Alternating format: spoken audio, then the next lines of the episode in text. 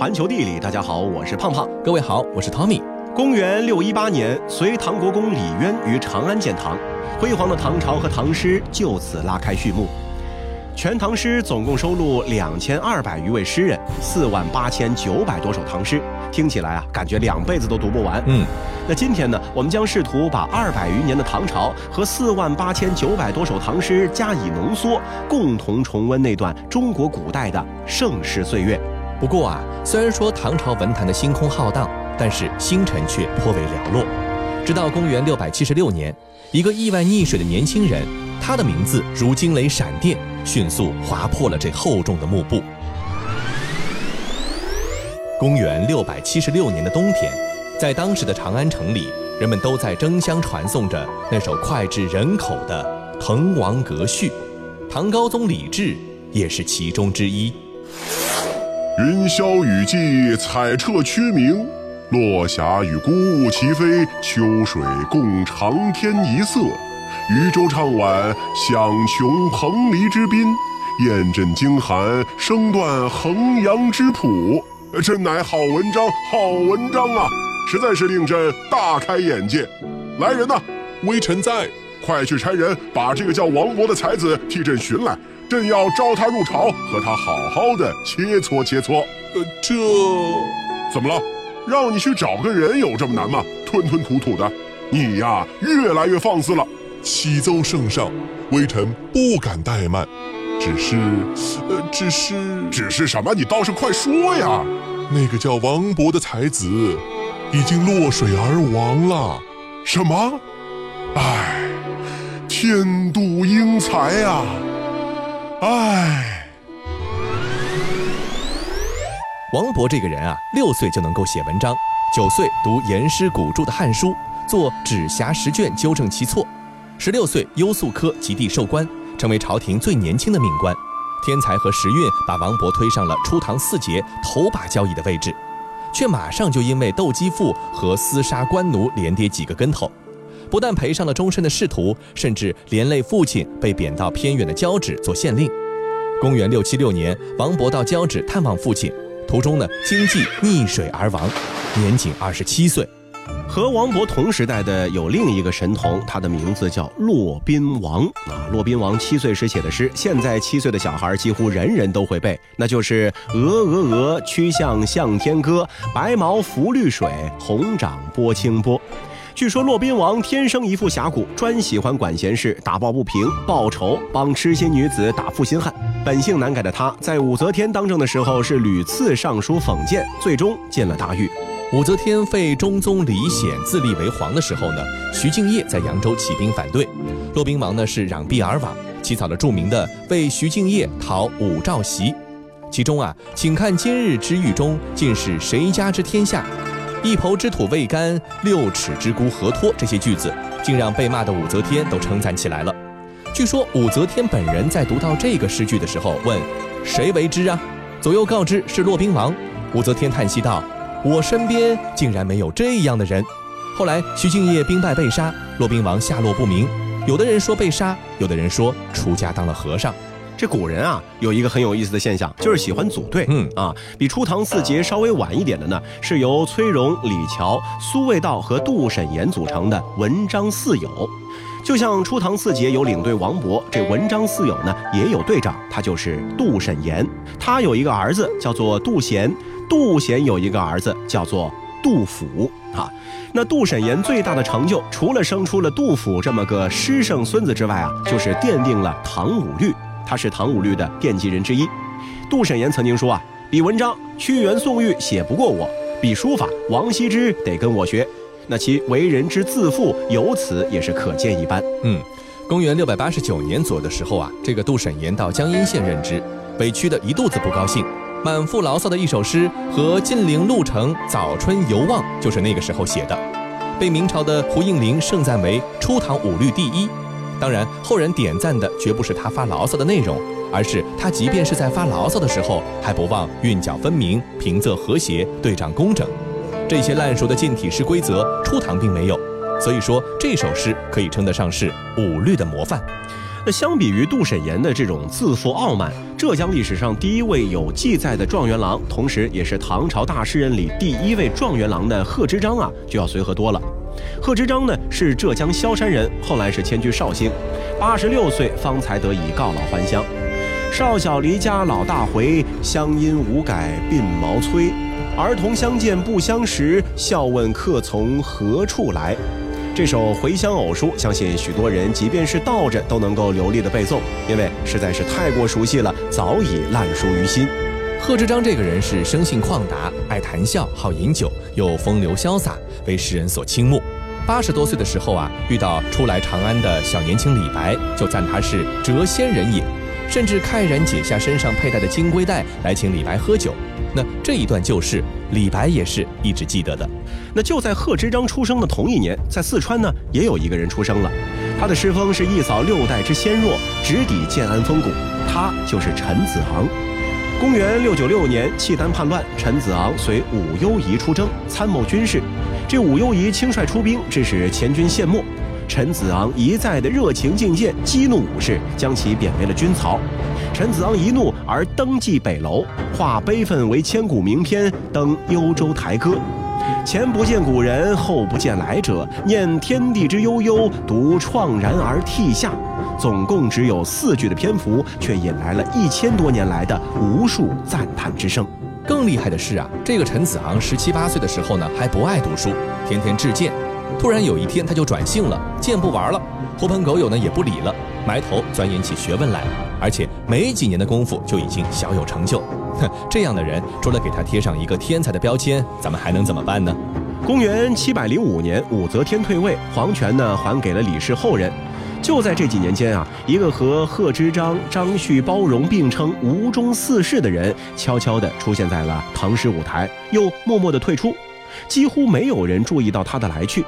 要到几百年后，才有人惊呼：张若虚的《春江花月夜》写得太好了。著名文学家、现代诗人闻一多先生更是盛赞《春江花月夜》是诗中的诗，顶峰上的顶峰，足以孤篇盖全唐。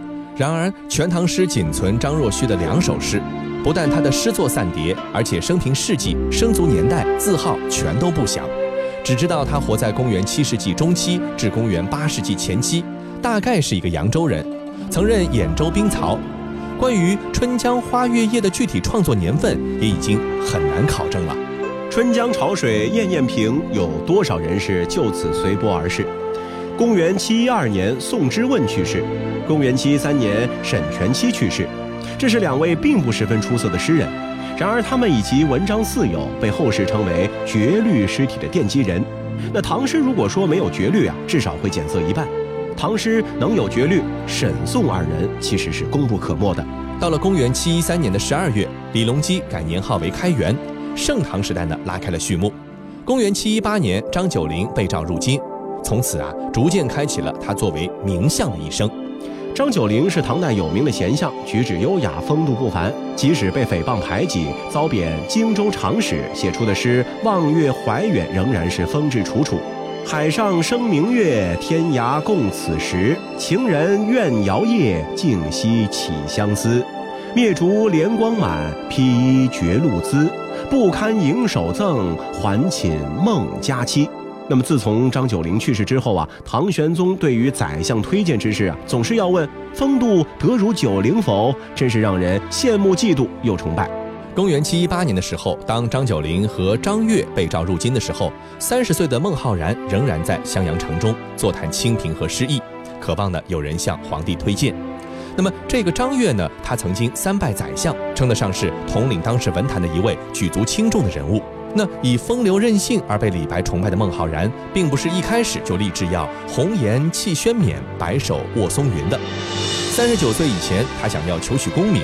渴望极地的心情比谁都来得迫切，他一再的干谒公卿，结交名流，一再的打听接近皇帝，希望呢能够面见圣颜。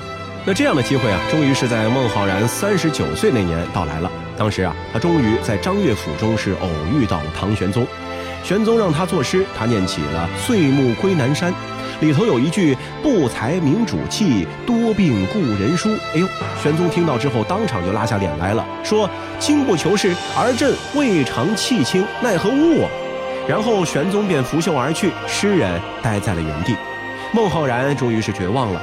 从此，他漫游吴越，穷尽山水之胜，写出了很多诸如是“宿建德江”这样何其淡的好诗。或许啊，淡到看不见诗了，才是真正的诗。心里有这样的诗意，也许孟浩然不做官会更好一些。到了公元七二一年，二十一岁的年轻人王维就诗吏部拔得头筹。他是唐朝诗人里最年轻的状元，也是开元年间声名最盛的诗人。王维本身呢，就是一个传奇。他出身好，颜值高。妙龄洁白，风姿玉美。十九岁的时候中举人，二十一岁中状元。待兄弟呢，有如手足；待妻子呢，一往情深；待同僚，真诚宽厚。啊，对了，他还多才多艺，诗书画乐俱可称为大家者。当时啊，也只有王维这一人了。当后世的人们诉说起相思的时候啊，张口就会提到王维诗中的“红豆生南国，春来发几枝”。看到花落的时候呢，也许会想起王维写的那句“见户寂无人，纷纷开且落”。出去旅行，应该也会有人一直记挂着王维那句著名的“大漠孤烟直，长河落日圆”。而更耐人寻味的是，王维很早就看透了一切，放下了一切。他的看透和放下，是许多人至今仍无法达到的一个人性高度。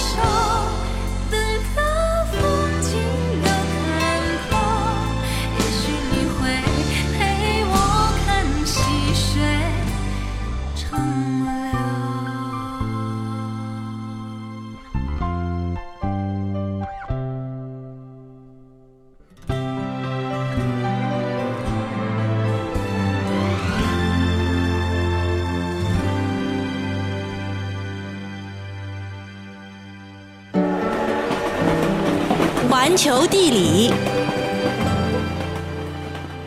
欢迎回到环球地理。大家好，我是胖胖。各位好，我是 Tommy。公元七百二十四年，状元王维呢已经历经了官场的起伏，而谪仙人李白正意气风发的从蜀地出发，准备漫游天下，并且干出一番大事业来。从此，这位天上谪仙人再也没有停止过匆忙的脚步，终其一生啊，他都在漫游的路上。从二十四岁出蜀到六十二岁卧病。一路走，一路写，一路结识各路人马，一路千金散尽还复来。这样的超级暴走啊，任性到是汪洋恣意，自然他也留下了汪洋恣意的数以百计的名篇。他留下的诗呢，被编为了《李翰林集》，共有诗文七百七十六篇。当然啊，这还不足他生前所作的十分之一。他在得意的时候写的诗好，他失意时写的诗好，他任性时写的诗。还是好，总之只要是出自李白之手的诗句都好。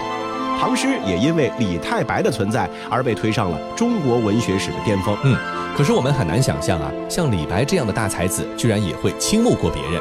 就在李白出蜀的前一年，有一个十九岁的少年中了进士，他的不羁放纵和李白相似，而他的才气呢，居然让李白也低头称赞。这个人叫做崔颢。元人新闻房在《唐才子传》中就说，李白登黄鹤楼本欲赋诗，因见崔颢题诗，为之练手，说眼前有景道不得，崔颢题诗在上头。欣赏崔颢的不仅只有李白，言语也一样。他直接在《沧浪诗话》里说，唐人七言律诗当以崔颢《黄鹤楼》为第一。不过盛唐的才子们可不只有文采风流。公元七三零年至七三四年，契丹和西族叛唐，唐和契丹西之间是战事不断。就在崔颢十九岁中进士那一年，另一个十九岁的年轻人高适也在朝着自己的梦想出发。他怀揣着报国的热诚，十几年间几次北游蓟门和幽燕，希望效力军营。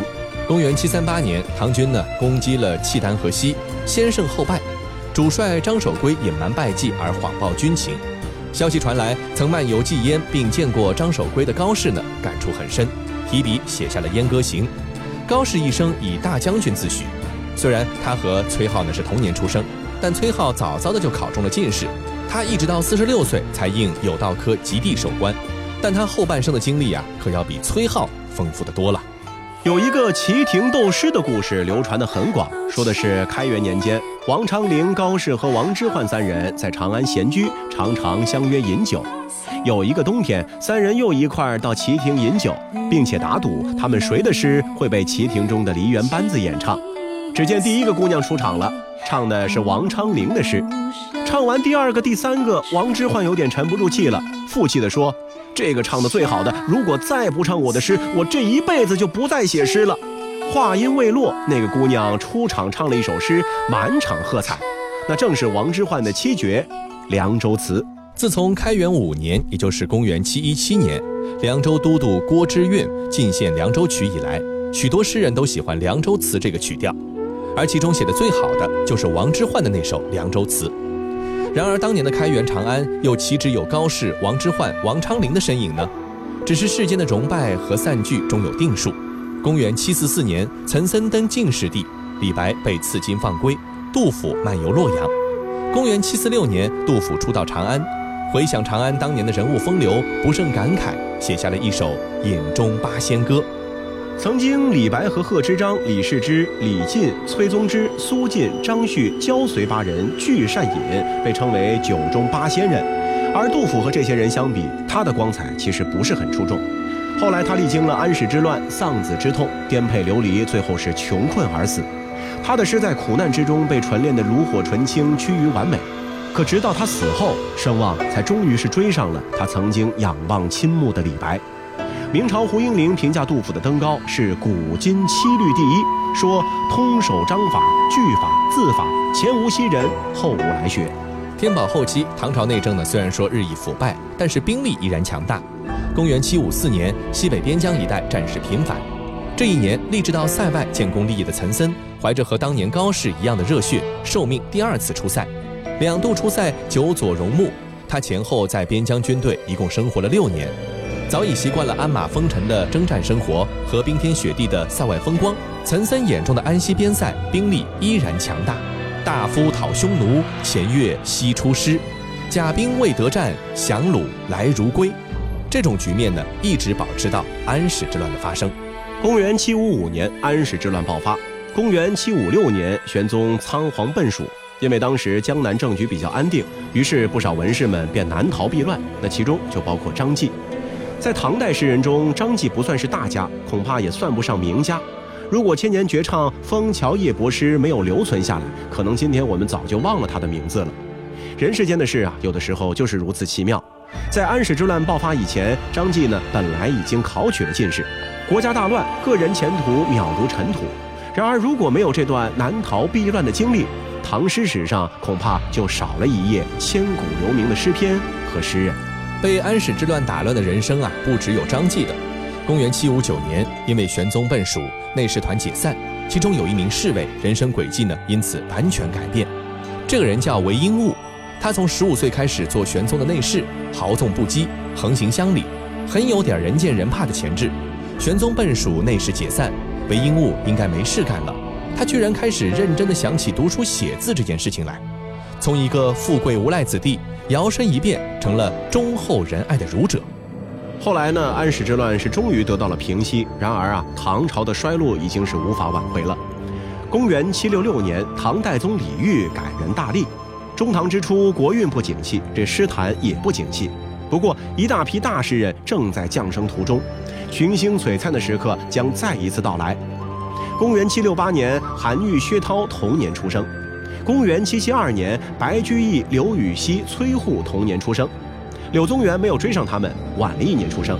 公元七八六年的时候，韩愈第一次到长安应试，但是他的应试之路并不顺利。七八八年，他第一次应试失败；七八九年，他第二次应试失败；七九一年，第三次应试失败；七九二年，第四次终于考上了进士。当时啊，恐怕没有人能够想到，日后这个屡战屡败的读书人会成为古文运动的先驱，也是唐宋八大家的之首。